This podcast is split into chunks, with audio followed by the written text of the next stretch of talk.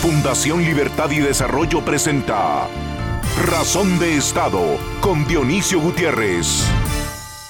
En su guerra por destruir la libertad y la democracia en América Latina, el socialismo del siglo XXI financió la antidemocracia con los dólares capitalistas que la globalización y el mercado libre le dieron, gracias a los altos precios del petróleo y las materias primas en los primeros 15 años del siglo XXI.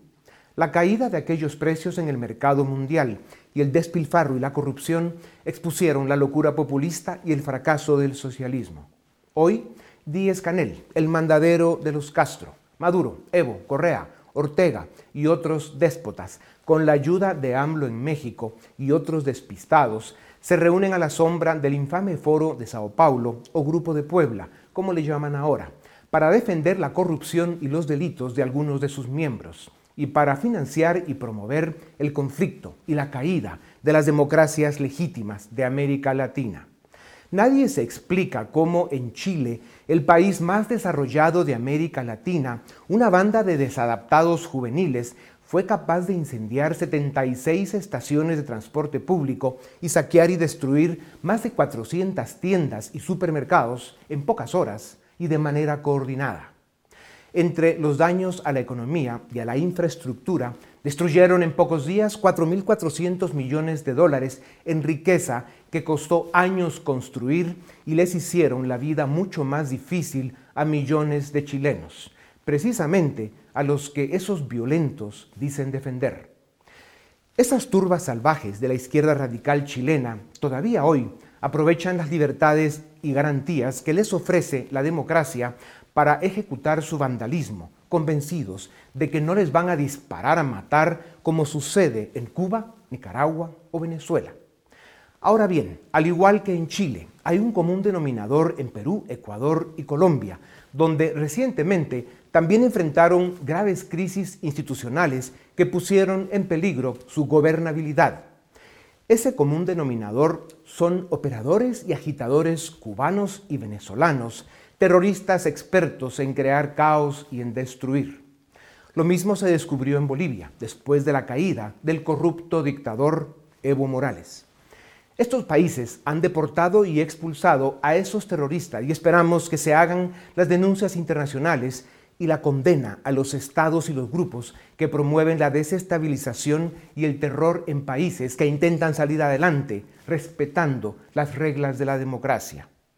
También es cierto que esos países como Guatemala y tantos otros tienen grandes desafíos para encontrar solución a viejos y difíciles problemas y pueden y deben mejorar su forma de gobernar, pero practicar la demagogia y la mentira, violar las leyes y desmantelar la poca democracia construida o destruir la poca riqueza existente y ahuyentar la inversión son el camino a la oscuridad y a la segura condena al subdesarrollo y la pobreza. Los populistas y los corruptos simplemente no soportan el prestigio y el éxito de la democracia liberal y republicana. La libertad, la democracia y el Estado de Derecho son el nombre y apellido del desarrollo, el bienestar y la riqueza de los pueblos. ¿Qué país que sea rico hoy, a pesar de sus problemas y sus crisis, llegó a serlo por un camino distinto?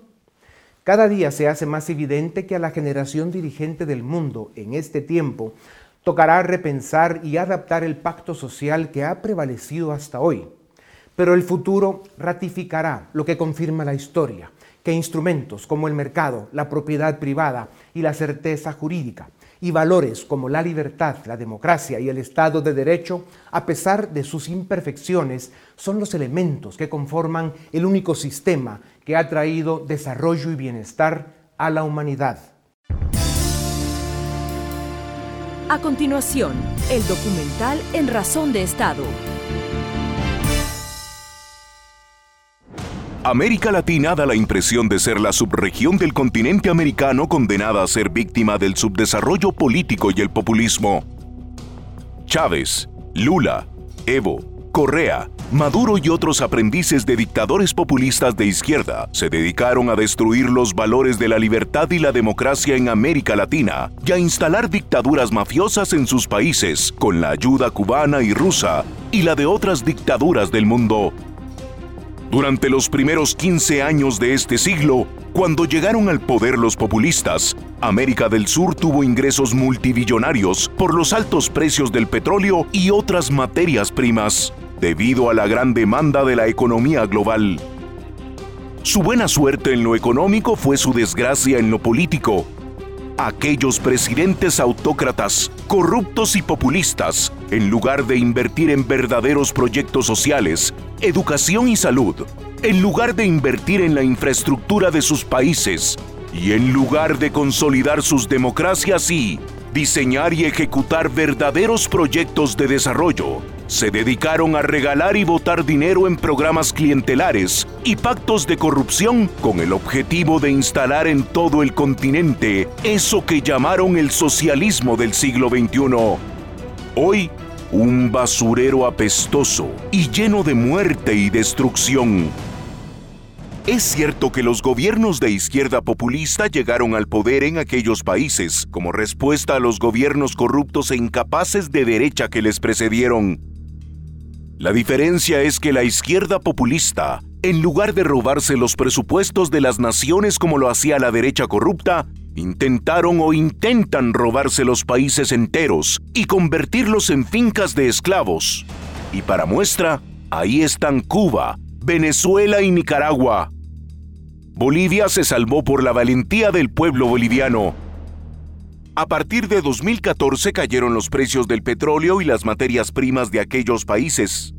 Y como en lugar de ahorro e inversión solo hubo derroche y corrupción, los gobiernos populistas de izquierda empezaron a desplomarse o a radicalizarse. Y salió a luz su corrupción, su pésima administración y el desastre sistemático en sus proyectos de miseria.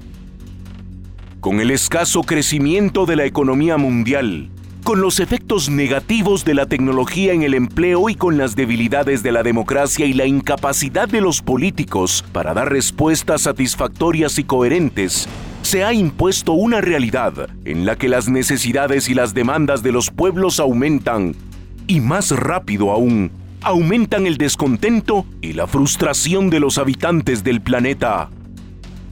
En Perú, Brasil, Ecuador y ahora Bolivia, la ciudadanía apuesta por gobiernos democráticos, ya sean liberales, conservadores o moderados, cuya misión es reconducir a sus países por el sendero de la democracia y el Estado de Derecho, luego de años de despotismo, populismo, derroche y corrupción. Los cuatro años de Macri en Argentina fueron insuficientes para corregir y limpiar el desastre de Cristina Fernández, y en otro accidente de locura del pueblo argentino, en lugar de votar por la racionalidad y el trabajo de rescate, volvieron a creer en las mentiras del populismo y votaron de nuevo a Fernández a pesar de su corrupción. La herencia más nefasta y destructiva del populismo multimillonario y corrupto es haber construido y consolidado en muchos países del continente una cultura del regalo y las dádivas sin trabajo a cambio de votos y por eso la condena a muerte de la democracia. Y cuando se acaba el dinero, como el caso de Venezuela, ya con una dictadura instalada, es demasiado tarde. Países como Rusia, Cuba, Venezuela, Nicaragua y otras dictaduras no soportan el éxito, a pesar de sus defectos y problemas de las democracias chilena, colombiana, peruana, y la recién rescatada democracia ecuatoriana. Y por eso, intentan incendiarlas. Chile puede mejorar, y Colombia, Perú y Ecuador lo deben hacer. Pero hay evidencia que el infame grupo de Sao Paulo intenta destruir las democracias que luchan por sobrevivir en condiciones mundiales complejas. Uno de los tantos desafíos que tiene América Latina es curar el virus populista que infectó nuestra cultura y la llenó de impaciencia, clientelismo, haraganería, corrupción y el todo me lo merezco porque existo. El odio y la destrucción terrorista que hemos visto en Chile explican el drama que vive una parte de la juventud latinoamericana, que no muestra voluntad para entender el mundo que le tocó vivir, ni hace el esfuerzo si no le gusta, para cambiarlo. pero destruirlo es el suicidio. Con este virus presente en nuestro continente, es difícil preservar el consenso democrático y defender la libertad. Y el discurso de la desigualdad sin contenido ni propuesta solo abona al debate estéril y al conflicto. La gran pregunta, el gran debate serio y racional en que deben entrar las élites y los dirigentes de las democracias del mundo, es si estamos frente a una encrucijada para la que no hay solución sencilla, y si tendremos que repensar y revisar el pacto social que ha prevalecido hasta hoy. Lo que sigue siendo verdad es que, a través de la historia de la humanidad, instrumentos como el mercado, la propiedad privada y la certeza jurídica, y valores como la libertad, la democracia y el Estado de Derecho, a pesar de sus imperfecciones, son los elementos que conforman el único sistema que ha traído desarrollo y bienestar a la humanidad. A continuación, una entrevista exclusiva en Razón de Estado. Bienvenidos, esto es Razón de Estado y tengo el gusto de presentarles a Gerardo Bongiovanni, el expresidente de la Fundación Libertad Argentina y director general de la Fundación Internacional de la Libertad, de la cual es presidente Mario Vargas Llosa. También nos acompaña Álvaro Vargas Llosa, ensayista y periodista peruano, tiene estudios en historia en la London School of Economics en el Reino Unido y su más reciente libro eh, se titula El estallido del populismo. Gerardo Álvaro, bienvenidos a Razón de Estado. Em, vamos a hablar del tema del populismo precisamente y, hablar de un capítulo del que se habla poco eh, y del que la gente entiende poco y un tema de eh, que los populistas manipulan con, con una vergüenza y con una insolencia ofensiva y se trata de que el avance del populismo en América Latina no se puede explicar sin los altísimos precios de las materias primas, especialmente en el petróleo, en los años que para mala suerte de América Latina estos señores estaban gobernando y usaron esas fortunas multibillonarias en tratar de instalar pues, ese modelo populista, clientelar, regalando dinero a diestra y siniestra sobre todo a siniestra, y luego eh, a, hacer pues, esos programas clientelares para comprar votos, para mantenerse, eh, digamos, con el tema de la reelección en lo que iban manipulando las constituciones, hasta que se robaban los países enteros, estos desgraciados. Y la gente entiende poco de, que en vez de haber invertido en programas sociales, en infraestructura, en consolidar sus democracias, pues lo que hicieron fue hacer sus fincas estos señores. ¿Por qué le hizo tanto daño esto a América Latina, Álvaro, y por qué estamos hoy pagando las consecuencias de forma tan grave? Cómo no, Dionisio, encantado de estar contigo antes que nada. Creo que has tocado un tema absolutamente crucial, ¿no? Se, produce un boom de los commodities, un boom de las este, materias primas en América Latina a comienzos del nuevo milenio, 2001, 2002, dependiendo de cuál de las materias estemos hablando, y dura hasta el 2011, 2012, algunas un poquito antes, de manera que coincide con una oleada de gobiernos populistas que llegan al, poder, en fin, por distintas razones, eh, sería complejo entrar en cada caso, pero esa coincidencia evidentemente potencia el fenómeno de una manera impresionante. Si esta gente hubiera llegado al poder con unos precios de las materias primas muy distintos, su capacidad de crear clientelas políticas como las que crearon hubiera sido muy limitada. Evidentemente logran con ese dinero eh, no solamente crear grandes clientelas, sino ejercer una política exterior venenosa, nefasta en toda, en toda la región, capturar organismos tan influyentes como la OEA, por ejemplo, durante unos años era imposible que ninguna buena causa se abriera camino en la OEA porque el control de los populistas de la OEA era, era total. Se vienen abajo los precios, como suele ocurrir, porque estas cosas son cíclicas y evidentemente eso tiene dos consecuencias. Una es que, por supuesto, digamos una bendición, y es que los gobiernos populistas que habían, se habían beneficiado de este boom de los commodities se empiezan a debilitar enormemente porque sus economías ya no pueden sostener esas clientelas. Y eso produce varios cambios importantes. Eso afectó al Lula-petismo en Brasil, afectó evidentemente al kirchnerismo en Argentina, afectó también a Correa en, Ecuador. En fin, hay, hay una consecuencia positiva. a Evo también, aunque Evo astutamente había hecho una política algo menos estatista que los otros, em, de manera que había tenido un poquito más de crecimiento, pero en fin, es, un tema distinto. La parte la, o la contrapartida de, todo esto es que, ¿qué ocurre? Que en algunos países Caen estos gobiernos populistas, los reemplazan gobiernos mucho mejor orientados, pero entonces esos gobiernos tienen unas cajas fiscales que están absolutamente devastadas, han sido vaciadas por los gobiernos populistas, tienen además unas clientelas, digamos, ya predispuestas contra ellos, las clientelas de los antecesores, y entonces evidentemente tienen que operar, como le ocurrió, por ejemplo, a Mauricio Macri, dentro de condiciones tremendamente difíciles y complicadas. Y para que Gerardo nos cuente, y cuando la gente lo escuche hablar, veremos que es argentino.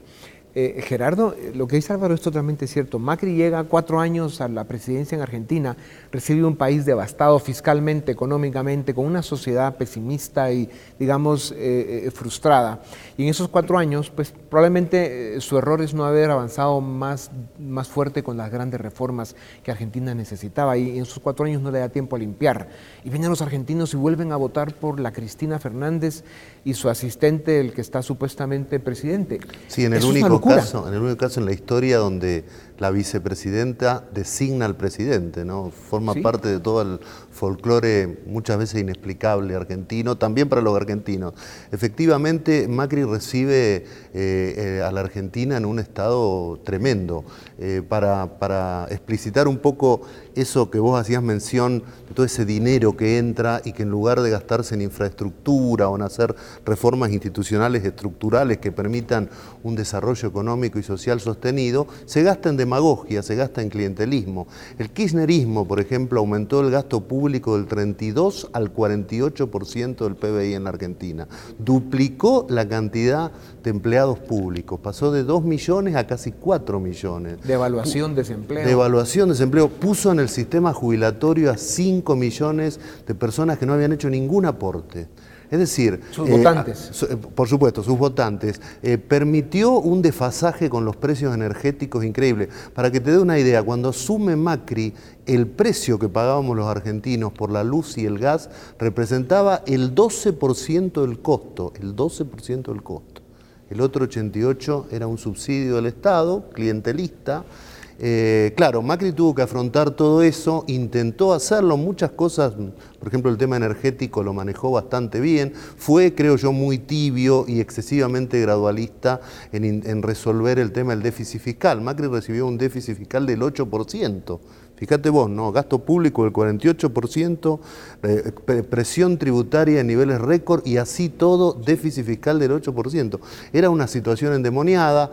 Muchos creemos, aún con la enorme simpatía que yo tengo por el presidente Macri, por parte de su gobierno y por las intenciones que él tuvo, que eh, ese gradualismo que Macri decidió eh, aplicar fue demasiado gradual, como dicen algunos. ¿Qué le espera Argentina con Cristina Fernández de regreso en el poder? Sabiendo que está perseguida por corrupción eh, y que en todo caso debería estar en la cárcel, porque todos sabemos lo que hizo en Argentina. Bueno, tiene 11 causas por corrupción, en 6 de ellas tiene pedido de prisión y pinta mal la cosa, ¿eh? la verdad que pinta mal. Claro, Alberto Fernández... ¿Pinta mal para ella o para Argentina? No, pinta mal para Argentina. Ah, para ella a lo mejor también, ¿no? Ayer estuvo declarando de esa manera así grandilocuente que ella suele tener, pero pinta mal para Argentina porque la esperanza de que Alberto Fernández, que también estuvo con Menem, y hizo algunas cosas buenas en el gobierno de Menem, privatizó parte del sistema del seguro, la esperanza de ver a un Alberto Fernández más moderado en este último mes se ha ido desvaneciendo. hoy se lo va a mandar en Argentina. Claro, hoy se ve como que él no va a mandar. A mí un empresario americano cuando eh, ganó las elecciones Fernández me dijo, solo quiero que me digas una cosa, ¿Fernández va a ser el títere o el titiritero? Hoy parece que va a ser el títere. Con una diferencia, Dionisio, muy importante, y es que lo que, lo que hereda es complicado, de manera que si se, digamos, orientan hacia un populismo de alta intensidad, van a sufrir unas consecuencias devastadoras, lo cual políticamente para ese gobierno va a ser, va a ser muy malo. Eso es muy cierto, y adicionalmente también es verdad que por suerte, más allá de los problemas que hay en Chile y potencialmente en Colombia, hoy prácticamente ese movimiento bolivariano está casi desaparecido. Ahora bien, Álvaro, sobre ese tema, hoy, hoy vemos a ese grupo de personajes reunidos en eso que llaman el Grupo de Sao Paulo. Es cierto que las democracias de América Latina son muy mejorables, que hay que hacer reformas para seguir avanzando en la institucionalidad, en la apertura económica, en la consolidación de modelos de desarrollo que, vayan resolviendo las necesidades y las frustraciones que tiene una buena parte de los habitantes del mundo en, esta, en este mundo complejo que estamos viviendo con una economía insuficiente, con eh, la disrupción que ha causado la tecnología en el empleo. O sea, hay elementos que probablemente nos deban hacer revisar incluso el pacto social que tenemos eh, como seres humanos en este planeta, porque han cambiado muchos elementos de la ecuación.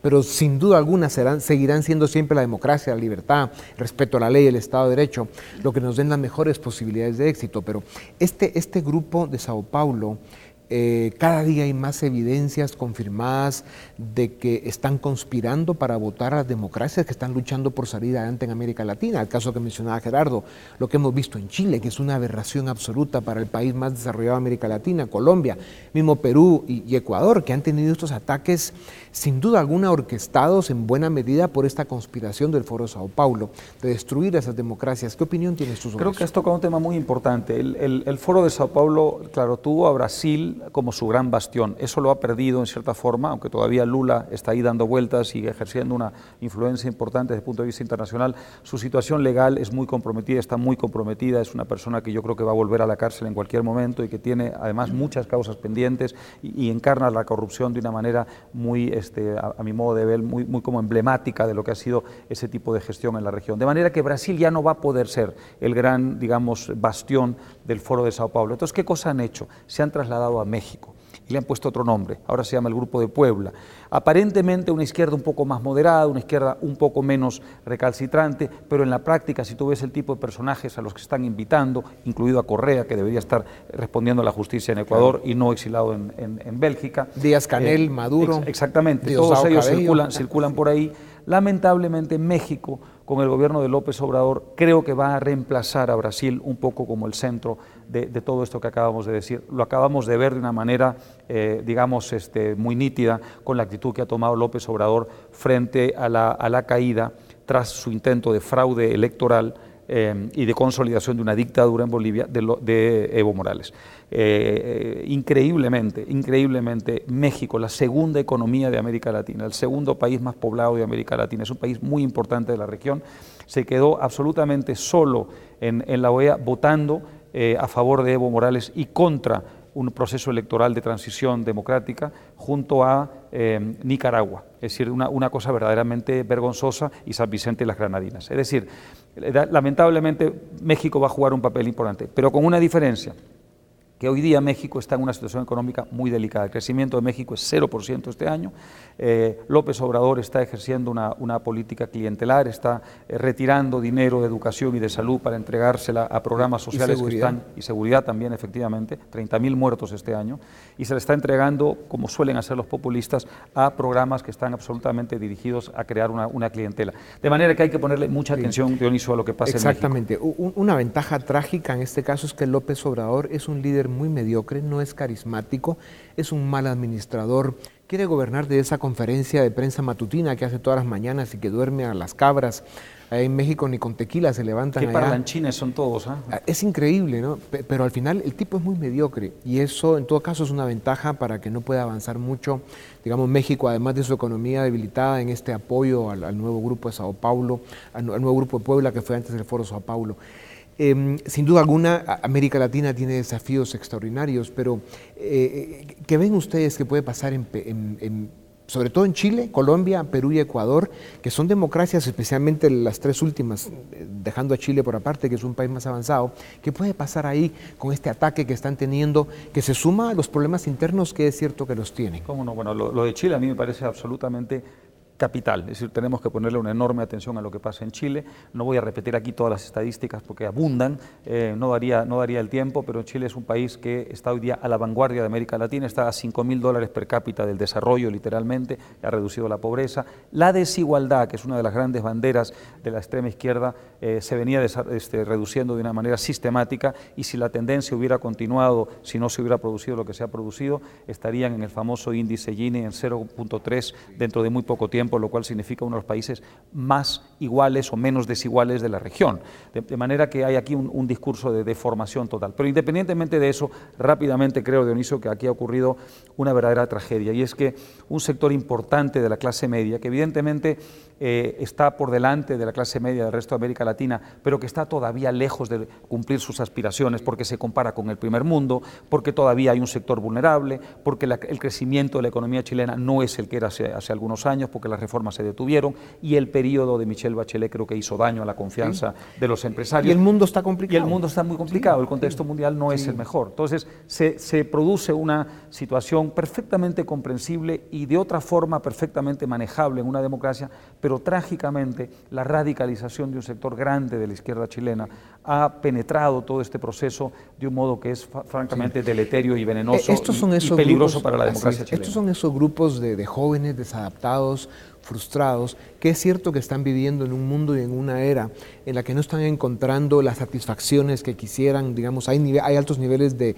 expectativas respecto a una realidad que no llega. Entonces lo que han producido es frustración y esta frustración, frustración la demuestran de esta manera brutal, destruyendo 76 estaciones de, metro en la forma en que lo hicieron, tiendas, supermercados, etcétera, y haciéndole muchísimo más daño a la gente que dicen defender, lo cual es una de las grandes contradicciones.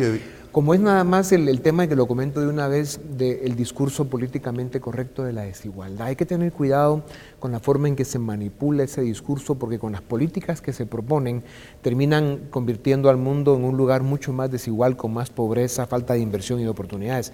Aquí hay mucho que hablar del tema, pero dale Gerardo. Bueno, Chile bajó la pobreza del 42 al 7%, uno podría decir eh, es un logro extraordinario, también mejoró la desigualdad. Yo creo que más allá de la insatisfacción de amplias, amplias capas de la sociedad en todos los países. Algunos dicen que tenemos crisis de expectativas en este momento y un poco de esto hay. Ya lo decía Friedman. Friedman decía cuando hay muchas crisis que se desatan cuando los países crecen y se desarrollan. Crisis de éxito. Crisis de éxito.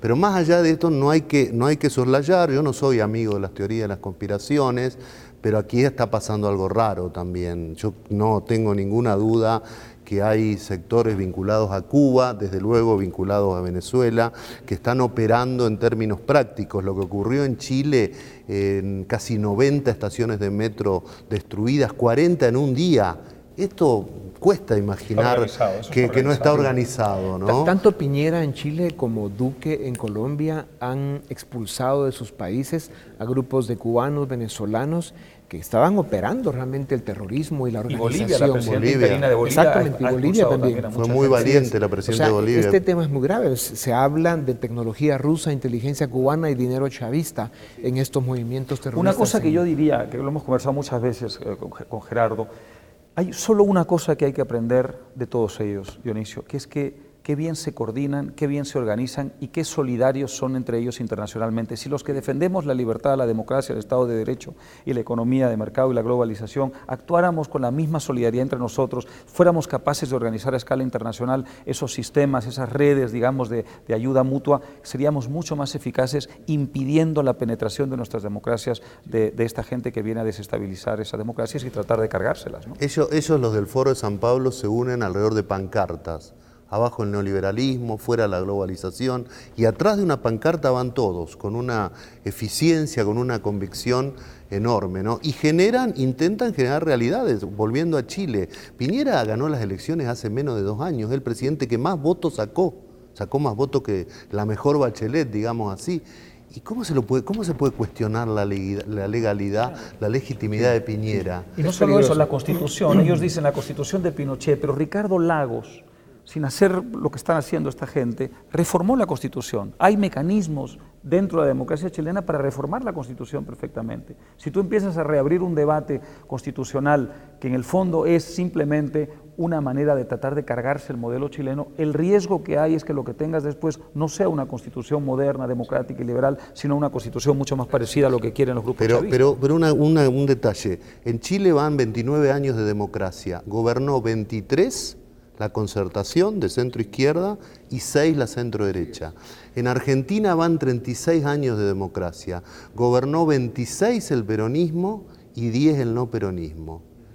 Casi que las responsabilidades son obvias de la realidad de los países. Sí, pero la, la, izquierda tiene esa maña que no quiere ver las realidades. Si tuviéramos que hacer un balance de América Latina en este momento para terminar, eh, la libertad, la democracia, la racionalidad política y, un futuro con, más esperanza y optimismo. En este momento América Latina, pues perdimos México, está recuperado Brasil, veremos cómo le va al ultraconservador de Bolsonaro, eh, se recuperó, se rescató Bolivia, Ecuador, Perú va por buen camino, se perdió Argentina, Eh, Colombia, Chile, por supuesto, estamos seguros y confiados en que resolverán sus crisis de este momento y reencauzarán a sus democracias por el camino correcto. Pero, ¿cuál es el balance, según ustedes, de América Latina en los segundos que nos yo quedan? Yo soy optimista, Dionisio. Yo veo lo siguiente. Yo veo en Brasil que, a pesar de. Yo, yo lo que diría en Brasil que Bolsonaro se dedique al Twitter y que Paulo Guedes gobierne, porque es un magnífico, el mejor ministro de Economía que tiene América Latina, está intentando llevar a cabo un programa de reformas importantes. Si funciona Paulo Guedes, eso va a ser un modelo para América Latina, a pesar de Bolsonaro, que evidentemente es un personaje muy complicado. Yo veo que Argentina tiene evidentemente en estos momentos una orientación equivocada, pero no tienen los recursos fiscales que tuvo Kirchner a lo largo del kirchnerismo, más de un billón, trillón en inglés de dólares por la ya soja, no ya no lo tienen. Entonces yo veo que eso es una ventaja desde el punto de vista, digamos, de quienes defendemos ciertas ideas. Eh, veo también exactamente lo mismo en México, no es lo mismo México creciendo 0% este año con López Obrador que si estuviera creciendo 5 o 6%. Y con problemas internos complejos. Muy importante es el tema de seguridad que es en estos momentos muy, muy grave.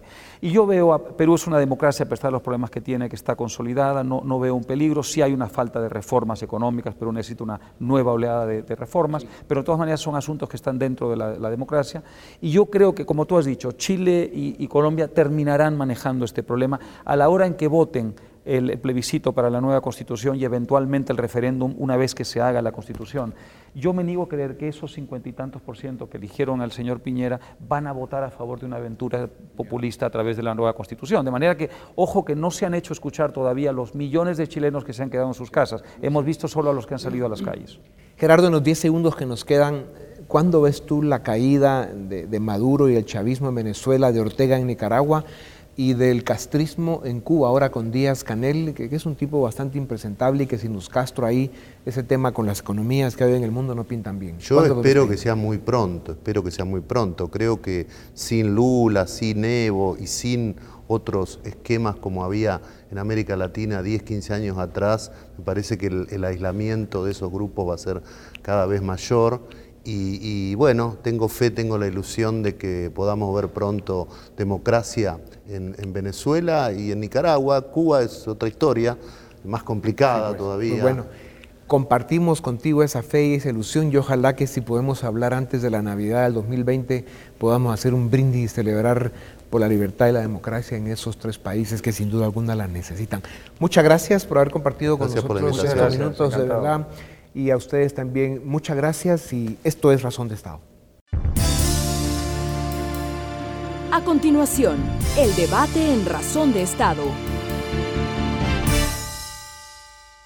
Iniciamos el debate en Razón de Estado esta noche. Hoy tenemos panes de la casa para hablar sobre lo que sucede en América Latina, ese fenómeno que está dando dolores de cabeza en la región. Tenemos a Jesús María Alvarado, Luis Miguel Reyes y Edgar Ortiz. Eh, Jesús María, empecemos contigo. ¿Qué es lo que está pasando en América Latina? ¿Lo podemos entender como un fenómeno espontáneo eh, en donde las personas están realmente molestas con los modelos que están prevaleciendo o es un plan, digamos, deliberado, organizado por la izquierda? Mm, hay dos modelos eh, enfrentados. El modelo de alguna manera de lo que se denomina el socialismo del siglo XXI, cuyos eh, ejemplos concretos es lo del gobierno de Venezuela, el gobierno básicamente ahora que va a tomar posesión, que es el de eh, Cristina Fernández de Kirchner, porque Alberto Fernández es el, monigote de, Fernández, y básicamente el caso de Nicaragua y probablemente México. Entonces, ese modelo contrasta con otro modelo que ha sido la reacción a este, que es el modelo que de alguna manera preside el presidente Duque, el presidente Bolsonaro, Colombia, Brasil, en este caso Chile, que de alguna manera han sido los que se han enfrentado al modelo del siglo XXI. Dentro de ese conflicto ideológico de modelos, de modelo político, modelo social y de modelo de alguna manera hasta de relaciones internacionales, hemos, hemos venido viendo en este año primero, una apuesta el Grupo de Lima para poder cercar a la dictadura de Venezuela, en este caso la de Nicolás Maduro, luego el fraude electoral, y el desvanecimiento precisamente de esa presión internacional y la remetida con las democracias más, más fuertes y, estables de la región. Le hace el caso, por ejemplo, de Chile, que es el caso más icónico. Y bueno, como todo evento, hay creo que varias causas. ¿no? Está la causa probablemente de una cierta infiltración, que dicen algunos, en donde de, probablemente, como dicen algunos gobiernos, hayan infiltrados que de alguna manera hayan aprovechado la ocasión, pero también hay otras cosas, que, otros factores que hay que entender. Hay malestar en en esos países, hay reformas que se han venido eh, pidiendo desde hace años. Bueno, justamente el gobierno de Chile sale diciendo en estos días que han identificado cómo desde un país de Europa Oriental están identificando eh, movimiento en redes sociales mm. que es básicamente propaganda para que pueda haber más manifestaciones en ese país. Eso, sin duda alguna, es injerencia extranjera. Estamos viendo la pelea de dos modelos, Edgar, como lo que dice Jesús María. Sí, totalmente. Lo que teníamos hace 10 años, 12 años en América Latina era el auge del socialismo del siglo XXI, que de alguna forma pues, se consolida con la llegada, ya estaba Chávez, pero llega Evo Morales, llega luego Rafael Correa, eh, Ollanta en Perú, afortunadamente no da el giro, pero parecía que podía ser otra réplica del socialismo del siglo XXI. Y entonces, de alguna forma, ese modelo se instauró. Eh, duró lo que duraron los boom de los commodities, que fue desde el 2003, 2004 hasta el año 2012 o 2011. Y luego pues vemos el fracaso del socialismo siglo XXI, que, que, dicho sea de paso ha sido muy eficiente en venderse como un gran modelo exitoso, pero los hechos no respaldan su éxito. Ejemplos muy concretos, los dos países de América Latina que más reducen la pobreza son Chile y Uruguay, que en ninguno de los dos gobernó el siglo XXI. En Chile gobierna más bien una mezcla entre Bachelet y Piñera en esos últimos 10 años, y en Uruguay el Frente Amplio, pero bueno, con una moderación distinta a las izquierdas como el socialismo siglo XXI. Y luego, si quisiéramos ver ejemplos de países exitosos realmente, no encontramos a ninguno del socialismo del siglo XXI. Primero, Perú es el país que más reduce la pobreza. Luego, Panamá. Luego Dominicana, por ahí entre medias estaría Ecuador, pero realmente el socialismo del siglo XXI se vendió como aquella gran eh, maquinaria para reducir la pobreza, pero insisto, si viéramos la región como conjunto, veríamos que otros países que nunca tuvieron presencia en el socialismo del siglo XXI crecieron e igualmente redujeron la pobreza, redujeron la desigualdad, generaron oportunidades, con una gran diferencia que el modelo, y ahí está un poco el enfrentamiento que planteaba Jesús María en su intervención, el modelo de combate de pobreza del socialismo del siglo XXI fue eminentemente clientelar. Fue eh, repartamos el bolsón que generan los recursos naturales, en el caso de Bolivia el gas natural, en el caso de Venezuela el petróleo, igual en el caso ecuatoriano también el caso del petróleo. Entonces era un modelo de repartición que generó, claro, clases medias que ahora tienen un, temor de volver a regresar a la, línea de la pobreza, pero eh, a la par Perú, por ejemplo, que no es un ejemplo tampoco a seguir, lo hizo mucho mejor porque también redujo la pobreza, generó infraestructura, generó clase media, pero no tiene todo el conflicto político eh, y autoritario que tienen estos países. Entonces sí, claramente vemos el conflicto entre dos modelos, uno que curiosamente no es el socialismo del siglo XXI que ha generado un bienestar y el otro que más bien ha generado problemas y ya vemos lo que pasa en Bolivia, Venezuela, Nicaragua, etc. Eh, Luis Miguel, ¿Cómo entender entonces lo que pasó en Argentina? Porque si bien fue, digamos, Edgar daba algunas cifras interesantes de cómo estos gobiernos eh, socialistas eh, gastaron el dinero, crearon crisis enormes, en el caso de Argentina muy evidentes, y sin embargo pareciera que los votantes eligen regresar a eso. ¿Cómo entender eso? Lo que pasa es que la, la, gente ahorita no necesariamente está votando izquierda y derecha, sino que está votando por quien le ofrece resolver sus problemas del día a día. Y en este caso, digamos, en ese sentido, en cuestión de narrativa, la izquierda latinoamericana, en el caso de, de Fernández, ha sido efectiva en querer vender ese mensaje que luego no logran cumplir. Y ese es el problema principal, que digamos, venden ciertas ideas eh, a través de la repartición, a través de lo que bien mencionaba de estos proyectos con los que se gastan un montón de dinero y luego no logran cumplir. Y luego cuando viene un gobierno, como por ejemplo el de Macri, que intenta regresar el país a, una senda que, pudiera sostenerse, ¿verdad? obviamente no logra el efecto inmediato que logra regalar bolsas o que logra regalar cualquier cosa y entonces la gente se, pone molesta y quiere regresar al modelo que le ofrecía regalar cosas.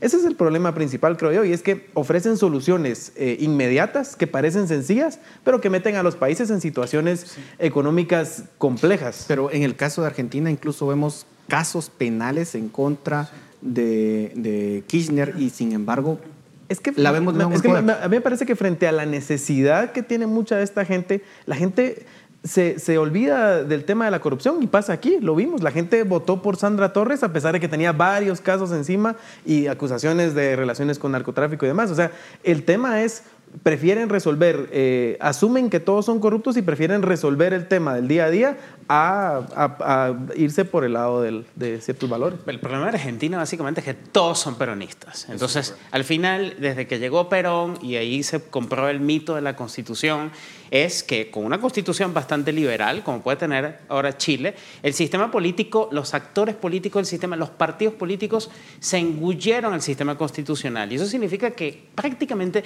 todos los partidos son el justicialismo, todos son populistas, lo que llamaríamos hoy populismo. Entonces, ¿qué quieren del Estado? Asaltar al Estado y sencillamente convertir a los ciudadanos, como decía hace muy bien eh, Edgar y Luis Miguel, en ese sentido, convertir a los ciudadanos en clientes. Ahora, pero convertir a los ciudadanos en clientes se da una relación completamente desigual con los valores republicanos y de Estado de Derecho, porque básicamente tienes a los ciudadanos que son básicamente los siervos de la gleba modernos que tienen que votar constantemente a quien le, quien le propone y quien le vende que solo la acción del gobierno va a redimir la pobreza, la miseria, la desigualdad. Eso es un invento, eso es una leyenda, es un mito que ha sido refutado una y, otra vez. Y ese es en el mejor de los casos, porque en el peor de los casos lo que tenés ya son dictaduras instaladas que ya ni siquiera permiten las votaciones. libres y eso, que es otro problema serio.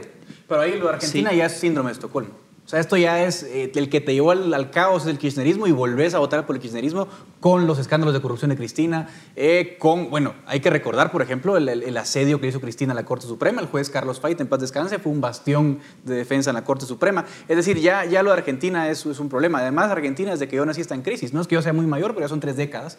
Desde que uno tiene uso de la razón, Argentina siempre está en permanente crisis. Pero es por eso, ya es el modelo argentino está muy enraizado la idea de la repartición, la idea del intervencionismo es alucinante ver las cifras económicas de Argentina. O sea, el tamaño del Estado argentino está arriba del 45% del PIB. Solamente se puede comparar con Francia o con los países nórdicos. Es decir, no, no hay parangón en la historia latinoamericana que explique la sostenibilidad de un Estado que gasta, que gasta, que gasta, que básicamente todo el gobierno de Kirchner fue repartir plata cuando había precios de la soja buenos y luego era eh, inflación, inflación, inflación.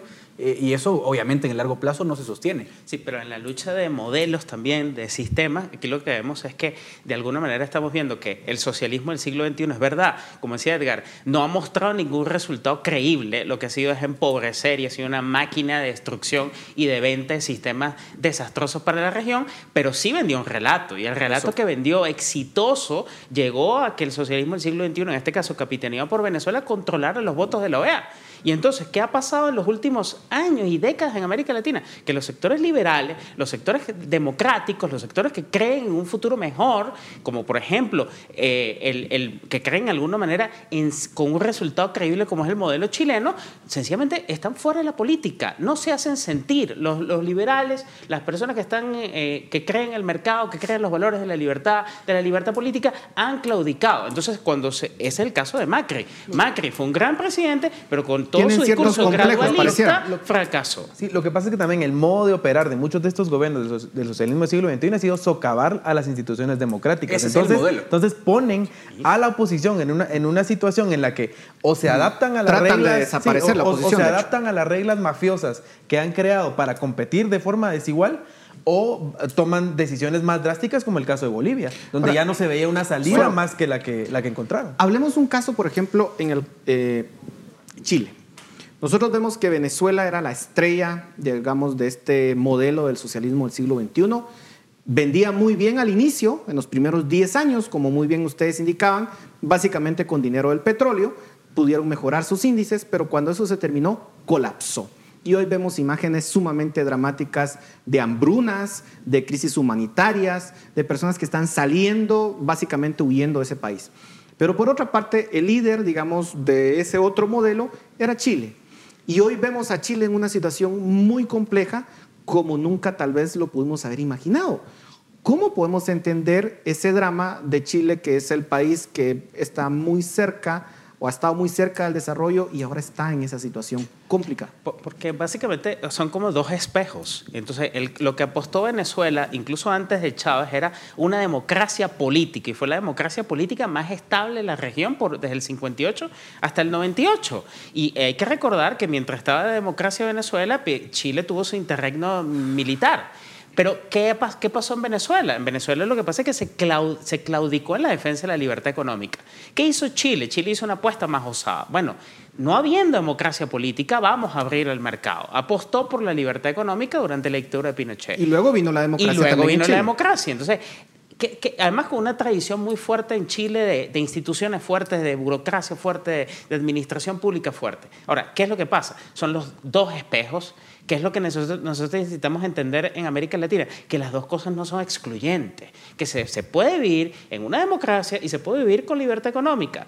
¿Qué ha pasado en Chile? Que los chilenos no quieren entender, o al menos los que están apostando en contra del modelo, que el mercado genera desigualdad, pero esa desigualdad no significa que hay que abolir el sistema que genera los mejores réditos económicos y calidad de vida, como mencionaba Edgar. Ahora, también el sistema político tiene que abrir los canales para que el disgusto, el desinterés de las personas puedan entender ese modelo. si no, se viene abajo. Edgar, Edgar, perdón. Sí, no, pero es que, a ver, el, el, problema de Chile es bien sencillo. El modelo generó mucho bienestar, pero no solamente la economía importa. Quizás lo que le faltó a Chile en su momento determinado fue generar aquellos mecanismos, digamos, de redistribución de riqueza mínimos, ¿no? Estándar que toda economía de mercado requiere. Pero Chile tiene, y, tiene de hecho, política social. Tiene, claro, tiene subsidios, tiene, tiene, digamos, eh, quizás lo un sistema en donde el Estado sí participa. No, es un, no es un Estado en donde no, es un Estado mínimo liberal del siglo XIX. Digo que quizás faltó, en algún, digamos, en retrospectiva, quizás falta algunos ajustes al modelo. El gran problema, ¿cuál es? Otra vez de relatos. O sea, el relato del joven chileno que no sabe lo que tiene porque los chilenos no saben lo que tienen, porque lamentablemente no hay esa conciencia del éxito del modelo de Chile. Veamos, por ejemplo, la desigualdad. Se dice que Chile es un país súper desigual, es el sexto menos desigual de América Latina. O sea, en cifras duras no es cierto.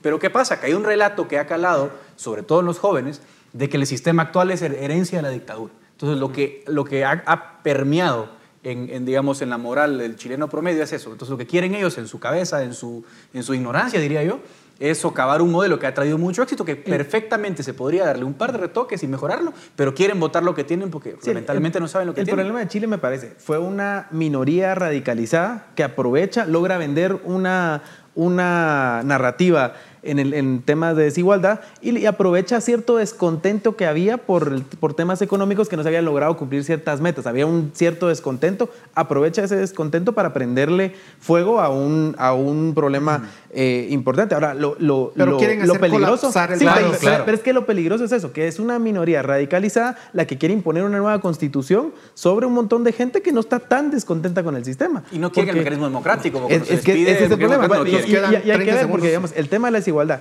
es ilógico hablar eh, de, combatir la desigualdad destruyendo, eh, por ejemplo, los servicios públicos, como es el metro, que, es, que son sistemas que ayudan precisamente a combatir esa desigualdad. Entonces, digamos, no se ve coherencia con el discurso. Y que llegó a muchas áreas pobres de Chile. Claro, pero es que aquí ya somos, somos desiguales estructuralmente por siglos. Entonces, aquí lo que tenemos que apostar es por más libertad, por más mercado, por políticas económicas que sean acertadas, por integrarnos al sistema capitalista eh, global, que es lo que de alguna manera va a poder aliviar en lo posible las desigualdades. Y con esas palabras terminamos, se nos terminó el tiempo. Muchísimas gracias por sus aportes. A ustedes, muchas gracias por su atención.